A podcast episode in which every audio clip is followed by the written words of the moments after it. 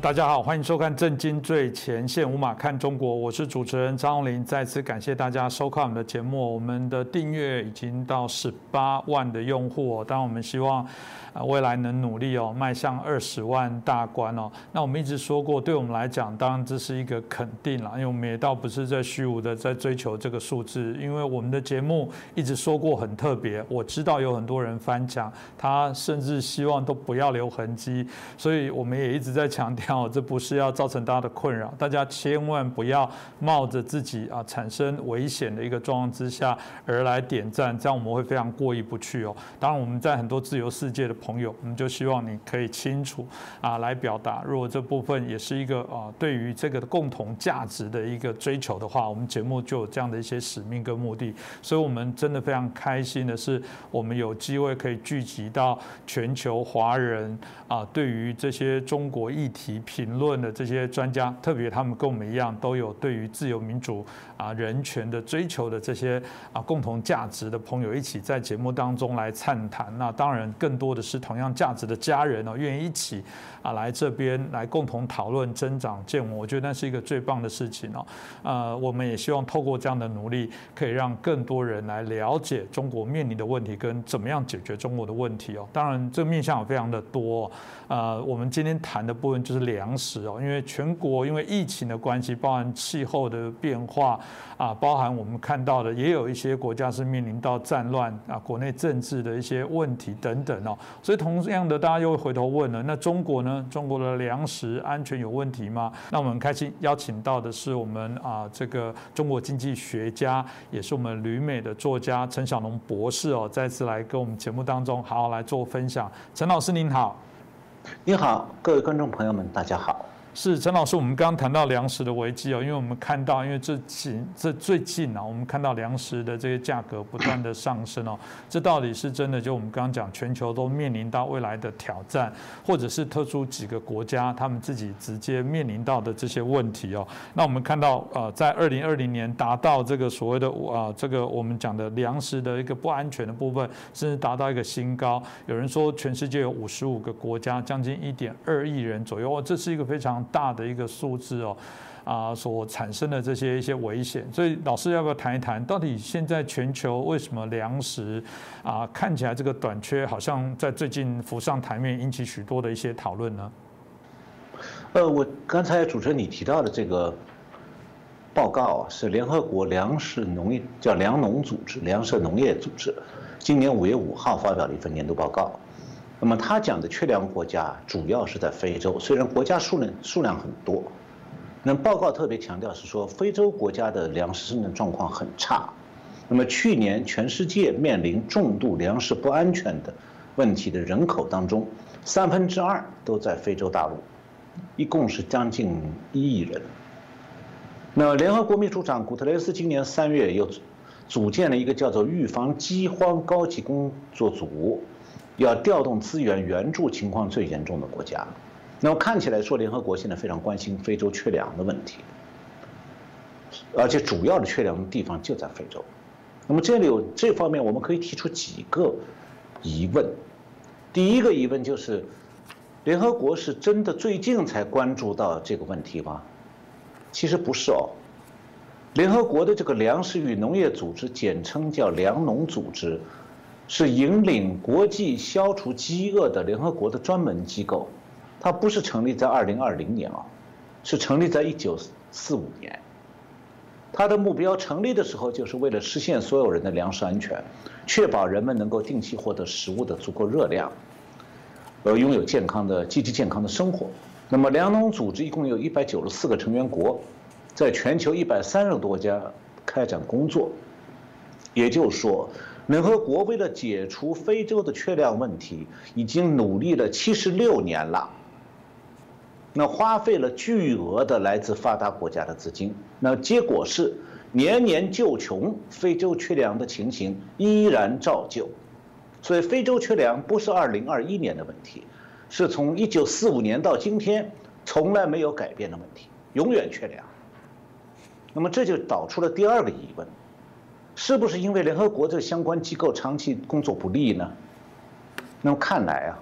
确实联合国这个粮农组织七十六年的努力都是无能为力，所以可以讲联合国在解决非洲缺粮问题上是工作不力的，花钱巨大，工作不力。那如果说这是一个国内的一个国家国内的社会福利机构负责解决某些本国的贫困地区的福这个粮食问题，花了纳税人七十六年的巨额资金毫无成效，那是不是国会要来追究责任？那是当然的。但是现在这个联合国啊是个穷国主导的机制，加上它完全没有绩效评估。也没有责任政治的监督机制，所以没有哪个国家能够来追究联合国粮农组织的无能。那么相反，联合国这个粮农组织现在啊，事实上变成我把它叫做养穷自重这么一个机构了，就是非洲国家越穷，越是缺粮，联合国的粮农组织越有理由找发达国家索取纳税人的钱。那么我们。读中国古代史的时候都知道，中国古代皇帝派兵啊去镇压叛乱，那前线将领有的时候啊会玩弄养寇自重这个把戏，就是不要一次把倒寇都全部消灭掉，而是慢慢打，因为只要流寇还在作祟，那么将领就有理由要保持军力、要军费、要军械，也能保住将领的个人地位。那么现在的联合国这粮农组织是不是有点像养寇自重的一个将领？不过他玩的是养穷自重的策略。那么，我们就看到说，联合国粮农组织这份报告啊，我看到他的首先那个反应就是他又在要钱，然后也就很自然会想到说，为什么对这样一个无能的机构，国际社会无可奈何？七十六年花钱无数，无所作为，是不是该追究责任呢？就和世界卫生组织控制不了疫情，还帮了中共掩盖疫情，那么是不是应该对他进行全面调查，重新研究这个机构的做法，还有他花钱的去向？但是啊，这种非常正常的想法是完全不能实现的。为什么呢？这又导出第三个疑问了：就为什么不能追究联合国和他机构的责任？原因在于，联合国的制度本身就是非洲永远缺粮的原因之一。因为在西方国家左派政府的操纵之下，联合国是越来越变成穷国要钱的代理人。因为联合国现在是一一国一票，那么大批的穷国就纠合在一起，形成了穷国联盟。那么西方国家的左派政府为了彰显自己的高尚，在穷国面联盟面前是唯唯诺诺。我还用刚才讲那个例子，如果联合国算是个国际朝廷，那么它现在就向各国争钱争粮。那么朝廷里面呢又是合议制，那么穷国联盟为了永远获得国际资助，自己会就养穷自重，因为在联合国是一穷一票，所以这个国际朝廷永远要为他们出钱救穷，无论你花多少钱都无济于事，因为这个穷国联盟如果停止了养穷自重，它自有自断财路。那么这样又产生第四个疑问：那为非洲国家为什么长期落后？首先要说明的是，非洲国家不少也算是民主国家，也有一些经济情况不错的，但是呢，大多数非洲国家境况不好。但是那里虽然民众的生活困难，但非洲的政治精英是留学欧洲的，自己出钱呐，而且是回国生居要职，一口流利的英文，西装笔挺，满口马克思主义的资本主义剥削理理论。然后就理直气壮在联合国要钱，在这方面呢，他们和拜登的意识形态是很相近的。最近拜登在电视中也脱口而出说资本主义是剥削。我相信啊如果去考一下刚刚下台那个德国的总理默克尔，他的看法也是这样的。所以可以讲啊，非洲的长期落后其实是西方左派的马克思主义意识形态的产物之一，因为啊这种意识形态。把落后归咎到所谓的阶级对立上，给企业家套上原罪的帽子，然后呢，因此让非洲国家的政治精英形成了长期要饭、永远要饭的那种反对剥削很光荣的价值观。那么，企业家的创业和做小生意创业是一样，都是辛苦打拼的结果，那不是靠向别人伸手乞讨得来的。那非洲国家的精英们所缺乏的。恰恰就是这种自力更生、爱拼才会赢的价值观。那么台湾有首歌的歌名就是“爱拼才会赢”，体现的就是这种努力向上的价值观。我们都知道，非洲很多国家的民众啊，几代以前过的还是比较原始的那种采摘生活，就是采集树林里面的植物，还有打猎。他们不是农耕的。那么现在那里的年轻一代啊，也开始用手机了，他们也想过现代生活，但是他们的价值观真的朝着爱拼才会赢这种方向转变吗？不见得。比方讲，联合国粮粮农组织曾经长期在非洲推广滴灌系统，就是把水管埋在地里面，让它慢慢的渗透，来浇灌这个，用很少的水就能够浇灌农地。但是呢，在非洲滴灌系统的推广效果不佳，那么非洲国家的农业并没有因此而发展起来，解决也农业缺粮的问题，也非洲的农缺粮问题也同样没有解决。原因之一就是啊，当地的非洲当地居民对这个滴灌系统兴趣不大，他根本就不想种地，所以他们也不想努力解决粮食问题。那么这种社会现象意味着什么？应该讲就是价值观问题。那么，同样的历这个东南亚也有不少国家，历史上和非洲一样，都是以前都是殖民地，但是东南亚国家并没有出现像非洲国家那种长期的贫困。那么，非洲国家是七十多年来基本上毫无希望的状况，原因就在于说，东亚社会的主流价值观和非洲社会的主流价值观是不同的。非洲很多民众不像东南亚国家那样愿意个人主动努力，再借助一点外来的帮助，这样来解决贫困问题，而是说非洲很多民众啊懒得去做，宁可日子苦一点。那么非洲国家民众这种心态啊，呃，如果用，如果他们本国的精英不去辅导他们自己国家民众，更换那种爱，我把它叫做爱讨才会赢，就他台湾讲是爱拼才会赢。他们变非洲变成爱讨才会赢，我讨饭就就算讨到就好了。那么，如果这种爱讨才会赢的价值观不改变的话，那么非洲国家再过七十年，粮食联合国粮农组织再援助七十年，非洲很多国家可能照样还是贫困，还是缺粮。那么，非洲国家更大的问题在于，在爱讨才会赢这个背景下。现在非洲国家更危险的是，还存在着受西方当局、左派当局纵容、默许、宽纵的鼓励的一种价值观。我把它叫做“爱抢才会赢”。那不只是说埃塞俄比亚的那个海盗靠抢劫为生，最近南非发生了大规模的抢劫商店就是一个例子。那美国现在左派当局也把黑命贵运动引导到“爱抢才会赢”的方向。以至于很多美国城市里头发生了接连不断的公开抢劫商店的活动。那一旦发生抢案，上媒体不报道，警察不抓人，纽约市就是这样。甚至美国加州还规定说，抢劫商店的货物价值九百美元以下不算犯罪，变成抢劫有理了，爱抢才会赢。所以像这个问题，要追究责任，要追的是。西方的左派连带非洲国家被西方左派教育出来的左派政治精英的价值观，这个价值观不变，非洲永远没有希望。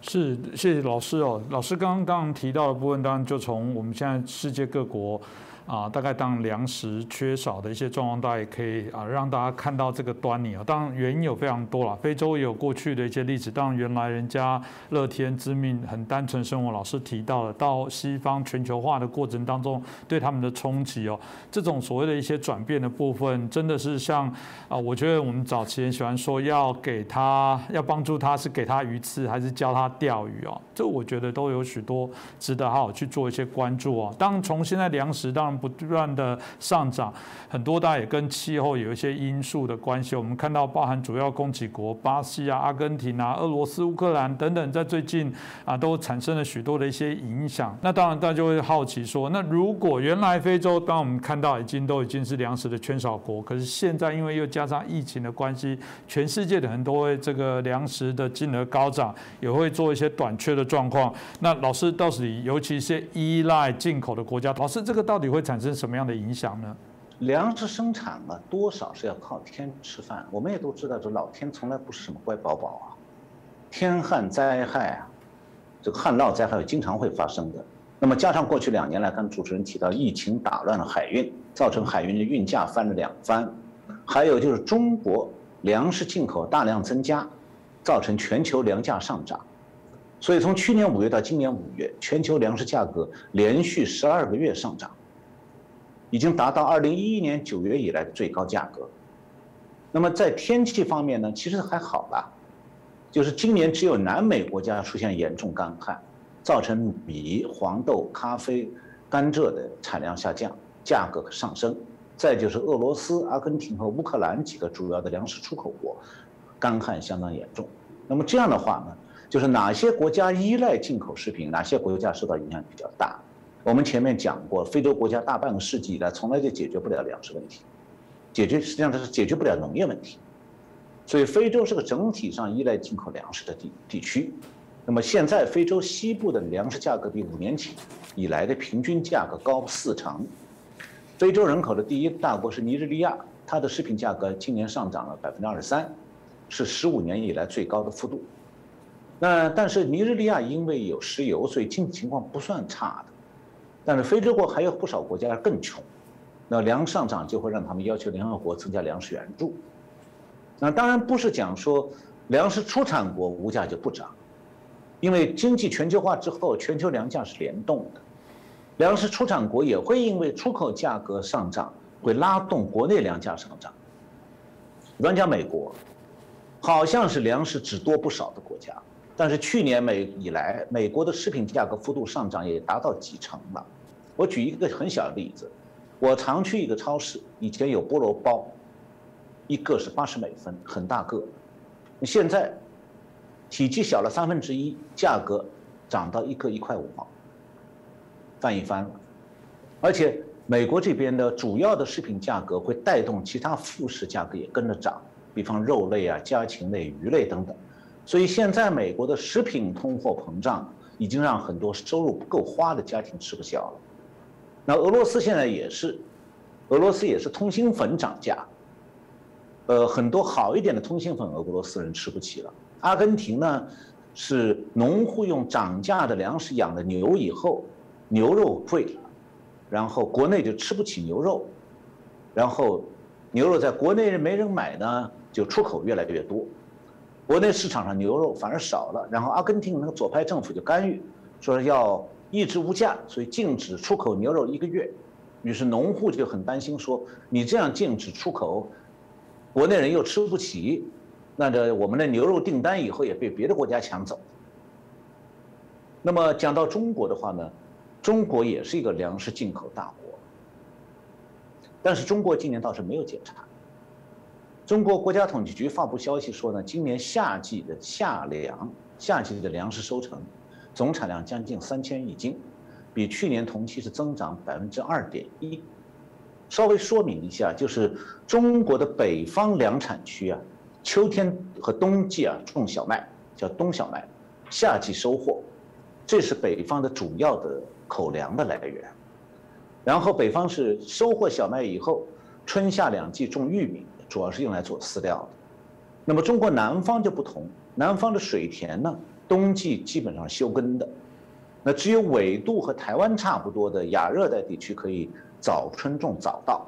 其他南方地区主要是春夏秋两种两季水稻，作为口粮。另外呢，处于南北方交界的江淮地区是冬小麦和夏季水稻的混种地区，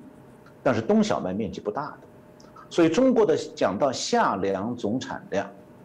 它主要是指北方地区的小麦和南方地区的早稻，其中小麦占九成多。那么我分析了一下中国今年夏季收获的粮食的播种情况，就这些粮食当年播种情况怎么样？那我注意到说，北方去年秋天播种的这个小麦的面积增加了百分之一，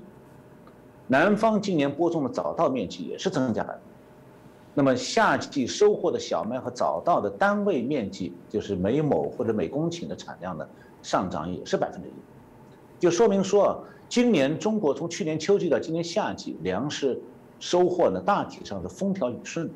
没有发生什么影响粮食产的大规模灾害。那么这种情况下，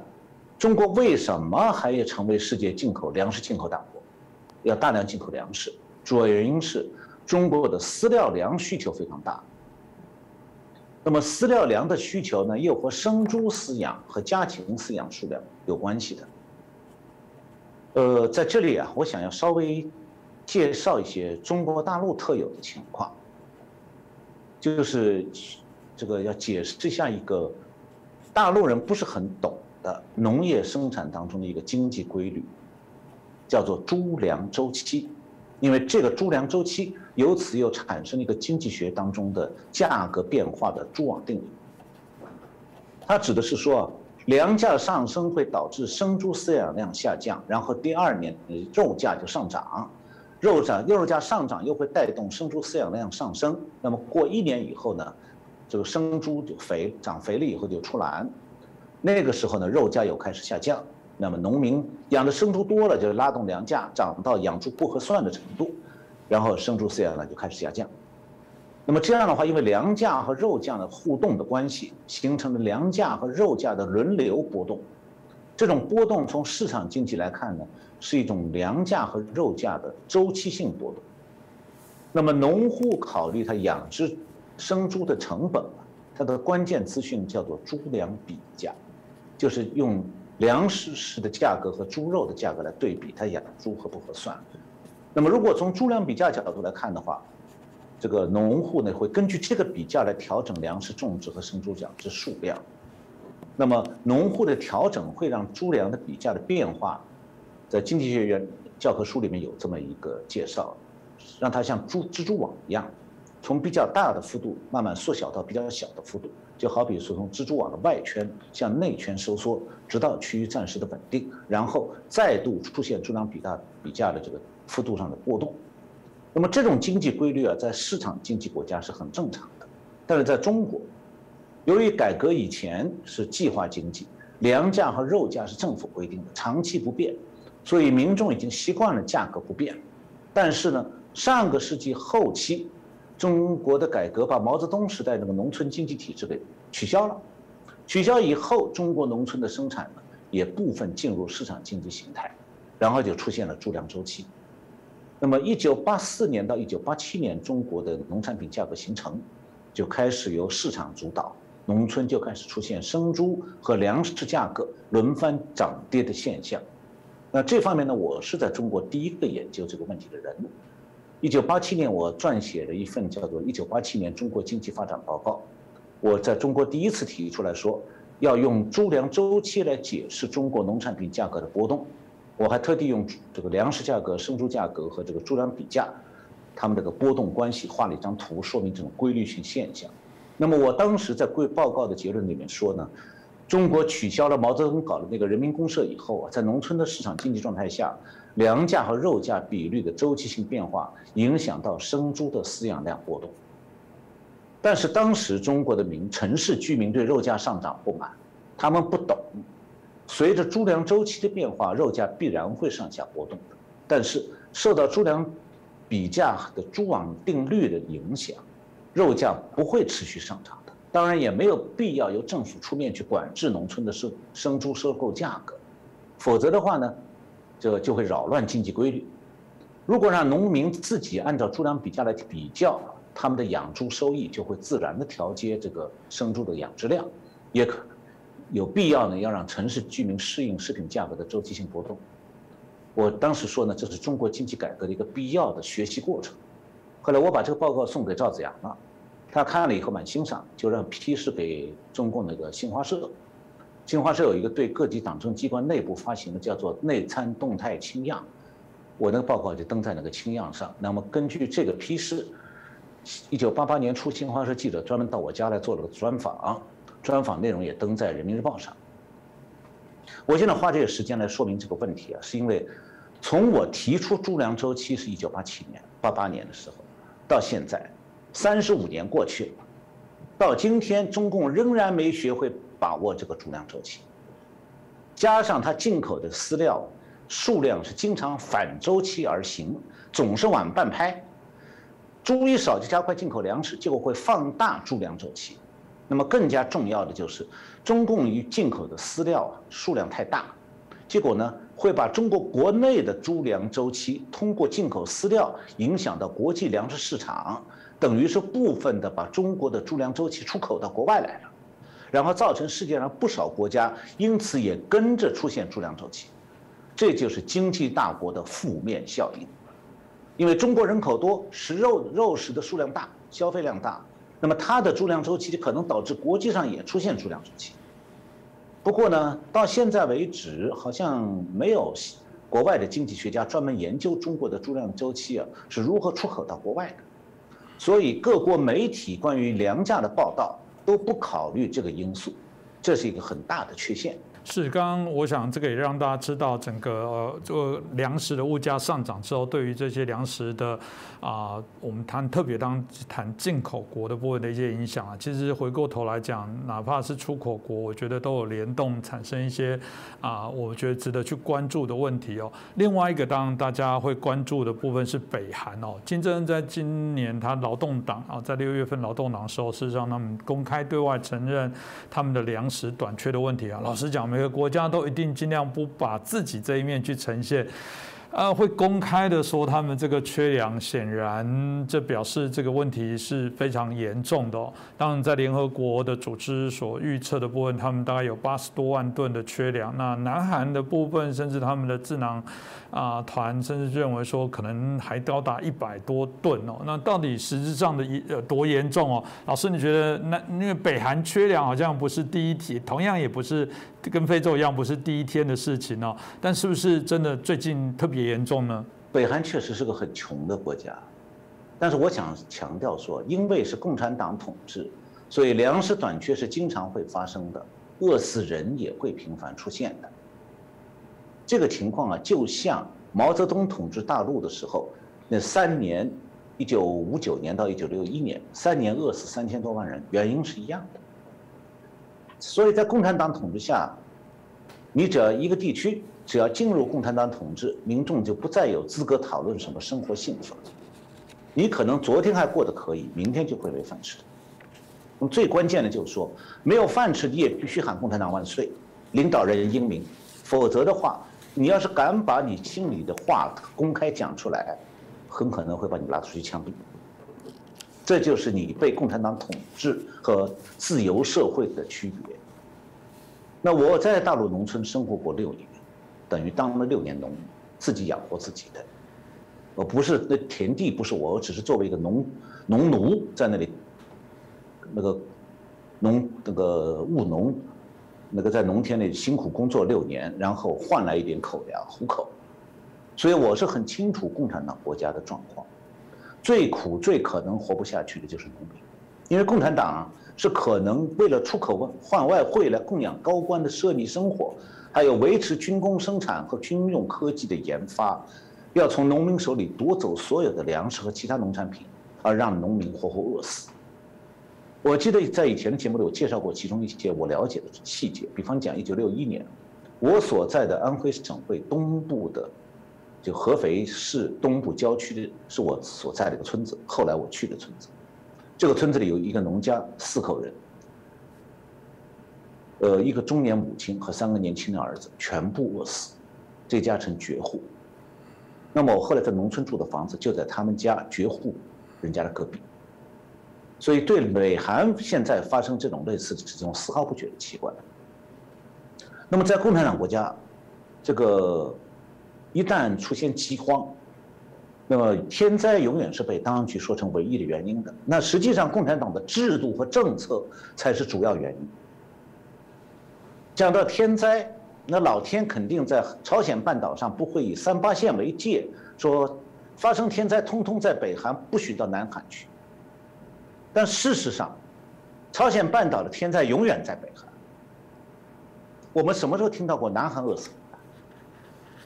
怎么南韩就不会因为有不良气候活不下去？只有北韩会饿死。所以一个地区一个国家，你只要是被共产党统治之后。活不下去而饿死，就可能会变成一种现实可能性。那么讲到这有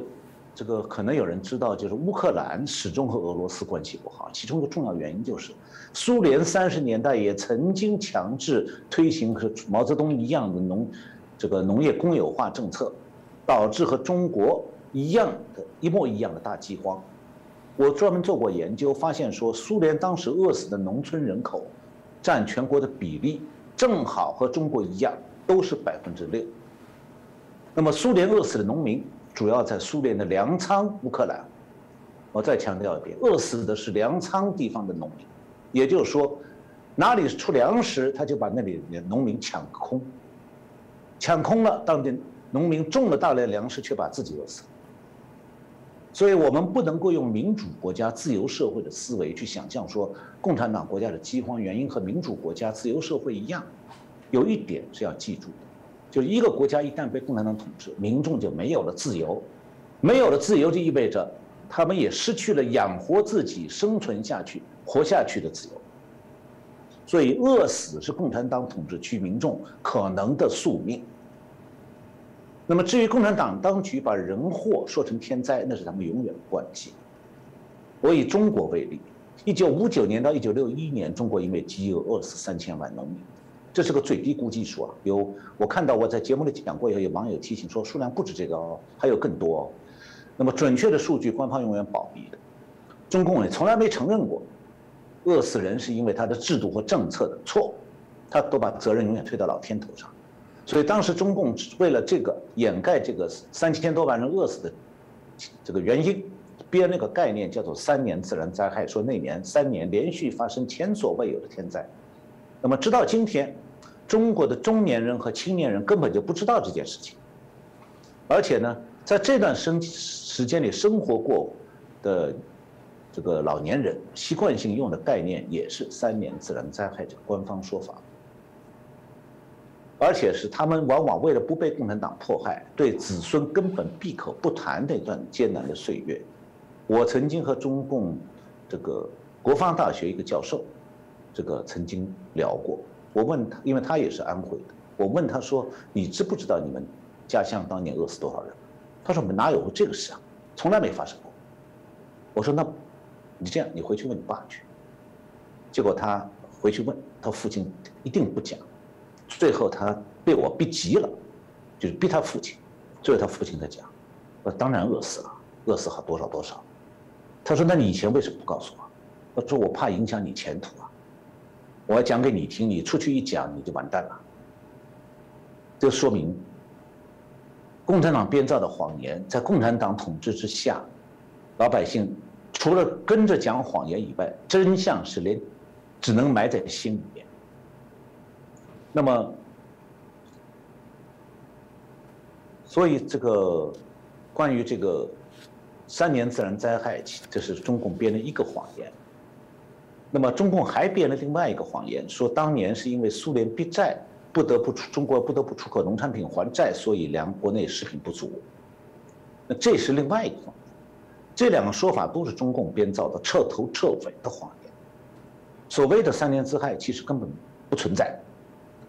事实上是有人专门研究过那三年的气象数据，发现仅仅在中国大陆的少数地区有小型气候灾害。就全国而言，那三年是风调雨顺，根本就没有造成全国性灾害的天候现象。至于所谓的苏联逼债，事实是苏联当年发现中国饿死人了，特别提出来说：你们推迟偿还债务好不好？不要还了，你们先把农产品优先用在国内救灾。苏联这个善举被毛泽东一口拒绝，为什么？毛泽东认为说，你这等于逼我向苏联承认我的政策失败了。所以，为了掩盖他自己的政策失败，毛泽东不但不肯推迟还债，反而主动提前还债，说我就要出口更多农产品给苏联，提前把债务还清。结果呢，为了他这个做法，国内饿死更多人。那么，我以前主编过的《当代中国研究学术期刊》呢，就专门刊登过相关的文章，介绍说明真相的。那么，回到北韩的灾情。呃，刚才主持人已经提到，这个北韩现在这个共产党领导人已经承认粮食短缺了。那么，我看到 BBC 今年六月二十号的报道，由于缺粮，现在北朝鲜的这个北韩的这个食品价格玉米二月份的价格比一年前翻了一番了，达到一公斤三美金。北韩人月一个月的薪水可能也就是一公斤玉米啊，按就是这样子市场价格啊。呃，北韩主要大米产区去年大米收成呢，比前年这个是减少四分之一的，预计今北韩今年是缺粮六十八十六万吨，相当于全国两个多月的粮食消耗量。那么也有其他机构说呢，今年北韩粮食可能减缺少这个。一百三十万吨，我算了一下，这个缺粮数大概意味着什么呢？意味着北韩今年人均口粮减少四分之一。那我刚才讲过，共产党缺粮，国家缺粮的时候，他会搜刮粮食来供应城市里经营，结果导致农民可能严重缺粮而饿死。那么，联合国粮粮农组织最近也警告说，北韩今年八月到十月就会出现灾荒。但实际上，这不是北韩。刚才主持人提到过，这不是北韩第一次承认他这种情形。上个世纪九十年代，苏联解体以后，北韩突然失去了苏联的大每年给的大量援助，也是农业生产迅速恶化，前后一共饿死三百万人，占总人口的百分之十三。那么这次北朝鲜啊，北韩出现了这个饥荒灾荒的原因是什么？果然呢，北韩共产党又把它归结为暴雨、台风等等自然灾害，我就很奇怪啊，为什么每次台风影响朝鲜半岛的时候，永远是以三八线为界，只到南面不到北面啊，只到北面不到南面的，我就没看到南韩关于台风影响他们现在粮价暴涨啊，等等等等这样的事情。那么。北韩共产党现在解释饥荒的另外一个理由是说，由于去年中国爆发疫情，然后为了防止疫情输入北韩呢，北韩就去年一月下旬就封闭边境了，所以呢中断了从中国进口的化肥、石油等等，所以就打击了北韩的农业活动。哎，另外就是北韩共产党这次还解释有还有一个理由，叫做北韩存在反社会主义思潮。这个词的意思是说，北韩的农民对共产党当局不满，也不愿意为当局提供当局所需要的农产品，这就是共产党的制度的结果。中国在毛泽东时代也是一模一样的。那么北韩农村呢，长期劳动力短缺的，今年六月初，北韩的官方号召年轻人要到克服经济困难的第一线。就是到建筑工地、到工矿山、到农村去。那北韩的通讯社报道说，北韩已经宣布，三十岁以上的全职主妇有义务到农村去支援农业。这个义务的意思是你必须去，强制去。现在已经有一万四千多城市里的全职主妇被安排到生产大米的农场去干活去了。那南韩通讯社是说呢，这些人一旦下乡。就会严格限制他们返回城市，所以他们在农村安置了以后，这主妇被强迫去农村种地去了，那她丈夫等还有孩子等家人也必须跟着去，去补充农村的劳动力。这种措施，中共在一九五九年到一九六二年大饥荒期间也同样采用过，所以由此可见，共产党统治下，民众的工作居住失去自由。到农村去就相当于充当共产党永久的农奴，你种出再多的农产品都被当局拿走，自己还是挨饿。那么这种情况下，就出现了共产党政权下永久性的缺粮。那么北韩就是个典型的例子。是，谢谢老师给呃说明了北韩的一个状况。当然，又回到中国，大家也很好奇。现在老师前面有谈到，中国在这段时间也大量的进口了许多的一些粮食。我相信啊，其实我我想也有很多人会挑战我们节目，会说，嗯，缺粮没有啊？你现在跟我们中国的很多超市，我们的所有的物资非常的丰沛啊。你看我们现在疫情多么的尽早就完成了，我们现在早就解封，我们现在过得跟过去往常一样，大餐。厅吃饭都没有问题，所以回过头，中国有粮食的问题吗？呃，有啊。但是呢，中国缺粮这个问题啊，是需要具体分析的。就是粮食分为两种，一种是人的口粮，一种是用于喂猪喂鸡的饲料粮。中国缺的不是人的口粮，人的口粮并不紧张，就主持人讲的，呃，基本上能够保障口粮的。中国缺少的是饲料，所以中国大量进口饲料。所以讲中国大量进口粮食，其实进口的主要是饲料，大豆和玉米。中国现有的耕地其实现在还有增产潜力的，但是现在中国出现的问题是，农村已经是老人种地，青年人在乡村混，不愿意种地这种情况普遍出现。另外，中国农村还有不少耕地因为人口外流就抛荒在那里，荒废了。那么老人种地呢，是因为他们自己的口粮只能种出来，但是老人的体力有限，他们种的粮食够吃就行了。他们不，很多人岁数都过了六十多岁，种不动了。那有人说儿女为什么不接替啊？大陆的很多年轻人现在很多人是不愿意，不但不愿意种地，而且也不会种地。那么从小念书，甚至考进大学，虽然学校比较差，但是大学毕业以后啊，这个他们也就不肯种地了。问题是啊，很多从农村出去进城考进大学的年轻人，特别是文科生。在城市里找不到工作，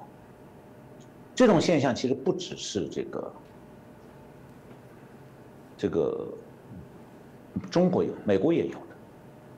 就美国大学教育过于普及的结果是，很多高中生虽然考进大学，只能念一些个比较容易念的文科、文科系课，那毕业以后社会上找不到那么多需要他们的工作，所以美国文科系科毕业生现在很多人都寄希望于拜登。在为这个非营利组织提供更多的资金，就是让政府出钱，来让他们有个地方混饭吃。那么中国的很多文科毕业生，特别是很多农村出来的，回到家乡都不愿意种地了，但又没有工作，怎么办？在家里混。反正有老爸在那里辛苦种地，口粮是有的吃的。那么最近中国有则新闻，河南一家香烟公司招聘生产线上卷香烟的工人。那么根据他公这个公司工厂公布的受聘员工的资讯，引起在中国引起轰动，居然有相当一部分中国不少大学名校的毕业生，甚至还有研究所毕业的，都去应聘。为什么？因为没有出路，都是学文科的。由于这家烟厂待遇不错，结果呢，文科的本科毕业生甚至研究所毕业生都跑去卷香烟去了。那这些人还算是自食其力的，农村还有更多的无所事事在家里的大学毕业生。所以中国的粮食并不是就是口粮不是很短缺，但是中国现在缺饲料粮，那为什么缺呢？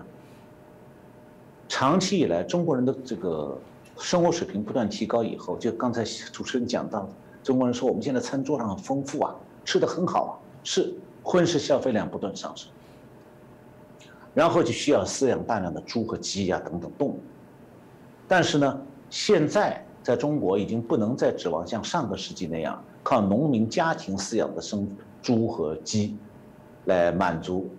大量住在城市人口的这个肉食需要了，因为家庭饲养生猪和鸡啊，受农户圈养规模的限制。饲料来源呢，主要是采集一些叶类植物啊，加上麦麸啊、稻糠啊，还有家里的厨余物啊，饲养量是非常有限的，不可能养很多头。所以中国后来就慢慢就发展出了大规模的这个工厂式的速成圈养，这样成为一个养猪养鸡的主要生产方式。那么这样养鸡、养猪，高蛋白饲料，特别是豆粕的充分供应。就成为一个大规模圈养的一个前提，这样才能保证快速出栏。那有人说，你中国为什么不多种点大豆？大豆是一种低产作物，它只能贴近地面生长，产量不高，所以收益也不高。呃，如果中国减少饲料进口，改为国内大规模种植大豆，结果会是什么样？我做过计算。中国如果要靠国内种的大豆种植来保证饲料粮，就替代现在吧进口的饲料粮，需要一半多的耕地，也就是说口粮会减少一半。那个时候有肉吃没有米吃了，没有面吃，所以在中国耕地总面积有限的前提下，要保口粮就不能种饲料粮，要种饲料粮就不能保口粮，两者只能有其一。所以中国既然大规模的速成圈养生猪家禽，它就不得不大量进口饲料。那么，这个前提又出来了，就中共得有充裕的外汇。那么现在中共其实外汇并不充裕，所以将来这个问题是个大问题。那就眼前而讲，中共大量进口大豆呢，是解决饲料来源的唯一办法。所以中共进口的这个，就中共所需要的粮食，包括饲口粮和饲料，大概两成，就是整个的全国的粮食需要量当中，两成是靠进口，这两成就是饲料。那么，美国的大豆和玉米的价格比较低。这个产量又大，所以比中国的价格还低，所以平抑中国国内的粮食价格的最佳选择，就是进口美国更多的粮食做饲料。所以，二零一七年中国从美国进口大豆达到过一亿吨，一个庞大的数字。那么，依赖进口饲料，特别是大豆和玉米，就会改变中国原来的猪粮周期规律。我在前面解释过了。就猪粮周期就是粮粮价便宜了，养猪就多，那么养猪多了，饲料消耗大了，粮价就上涨，导致养猪亏本。嗯，那养猪公司呢就会把生猪赶快卖掉，它卖的时候肉价会下跌。此时此刻的中国就处在这个点上，就是因为饲料暴价格暴涨以后呢，中国的很多养猪公司把生猪全卖掉，所以现在肉价非常便宜，但是生猪的饲养量急剧减少。但是这只是猪粮周期的一个中间环节，接下来就是养猪少了，饲料粮的价格又会下跌，然后养猪公司呢，因为饲料粮便宜了，它又会增加养猪的数量。那问题是说，农业生产要受到农业生产周期的影响，就是粮价下跌一年以后，生猪出栏一年以后，这个才会生猪才能长大，粮食才能种熟。所以这个生长过程期间，肉价会涨，粮价会涨。所以我前面讲猪粮周期指的就是这么一个现象。那么中国这样一个大国，猪粮周期的必然波动啊，就会传播到全世界，也会传播在中国每一个家庭、每一家每户的饭桌上。那肉贵了，饭桌上肉就少了。还有就是此时此刻肉很便宜，很多民众不懂，今天肉便宜就意味着明天、明年肉很贵。今年肉贵了，明年可能比较便宜，所以在这方面啊，种地养猪的和吃肉的彼此想法永远是相反的。种地的希望肉贵，粮价才能涨，然后种地才有钱赚；那么吃肉的希望猪肉便宜，等于是想要种地养猪的赔钱养猪，种粮食养养猪。那么这种问题在市场经济国家，比方在台湾不会成为大问题，因为民众多少都有点市场观念。但在共产党国家，民众是政府是宣称他万能的，那么现在居然连美国也敢挑战了，所以中国大陆民众很自然就会想说，那为什么不能肉永远便宜呢？可是，中共不但没有能力摆平这个猪粮周期，相反，猪粮周期的常常把中共摆平了。什么意思？就是中猪粮周期会造成中共在国内经济政策上常常处于被动。不断的挨骂，应该讲呢，这就共产党活该了。那么中共还给自己制造了另外一个麻烦，就是他既然需要从美国大量进口饲料，他同时还有想要威胁美国、挑战美国，这种对外的战略呢，就让共产党不时啊会用进口饲料这种生意去要挟美国，一会儿少买，一会儿多买。比方讲，川普执政后期，还有美国去年总统大选期间。北京下决心要斗垮创，曾经一度呢减少甚至暂停进口美国的大豆、玉米，还有猪肉，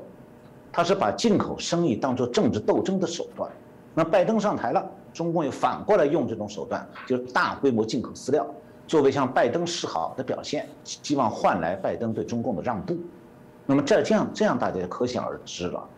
中共本来就搞不定猪粮周期，再加上他把饲料进口当作和美国做了政治交易，结果就进一步造成国内的食用油、饲料价格一会儿大幅度上涨，一会儿大幅度下跌。本来是有规律的猪粮周期，被中共玩弄饲料进口的手段搅得十分混乱。我相信啊，现在全世界的经济学家没有人能讲清楚，中国现在的粮价、肉价波动多大程度上是市市场上自然的猪粮周期波动造成的，多大程度上中共的饲料进口这方面停停开开，一会儿进一会儿不进，这种因素造成的。那么反过来，呃，中国的这种猪粮周期和这个价格的大幅度波动。对全球现在的粮价上涨有多大的影响？联合国粮农署是联合农组织完全讲不清楚。我相信好像也没有哪个经济学家讲清楚。那么实际上呢，中共在美国大量采购粮食，呃，对市场冲击相当大。我这里讲一个真实故事，讲的快一点。我有个大学同学叫陈希文，是念农业经济的，赵子阳时期是一个农村政策方面智库的一个负责人，我以前和他很熟的。他后来升到中央财经领导小组办公室副主任、中央农村工作领导小组副组长，所以他是多年主管农村政策的高官。多年前，他到芝加哥期货市场参观，那么这个芝加哥期货市场呢，不但主导美国的粮食价格，也影响全球粮食价格。因为中国一直是美国粮食市场大买家，所以这个芝加哥期货市场主管呢很热情，邀请他一起参加芝加这个交易所的一个早餐讨论会。开完讨论会了早餐也吃完了。这个陈希文呢，就好奇从交易所二楼的大厅玻璃窗里面往下看看这个楼下交易大厅，结果被那个期货交易所的主管一把拉回来，说你不能看。他说为什么不能看？说你的中国脸只要一被下面人看见，马上全球粮价就上涨，因为人家会猜说中国又来下大单子。这就是中国这个人口超级大国，一旦对国际市场产生依赖，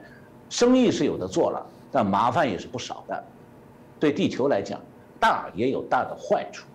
是这个，谢谢我们今天陈小龙老师哦，有针对全球粮食的问题哦，包含我们看到几个特定的国家，包含中国所面临的一个问题，很清楚的分析啊。当然，另外一个角度，大家除了我们看到了制度的一些问题以外，也有人说，其实文明社会的国家也有责任。为什么？因为调查里面说，每年大概可能有将近十亿吨的食物是被浪费掉。有人认为说，这将近可以养二三十亿的人口。其实回想，对了。大家想一想，自从有冰箱这个产品发现发明之后，你们家应该有许多的食物是丢掉，不是吃掉。一拿起来，哎，又过期了就丢掉，哎，烂掉了，不好看的。包含我们多种植的部分，有一种叫做格外品，就规格以外的。其实胡萝卜不是都长一条长的，也有分叉的，可是为了要好看就丢掉，都有点可惜。我想，嗯，这个值得我们重新来思考，人类对于粮食的部分该怎么走。当然，特别是这些因为制度而产生缺粮的一些。问题，我觉得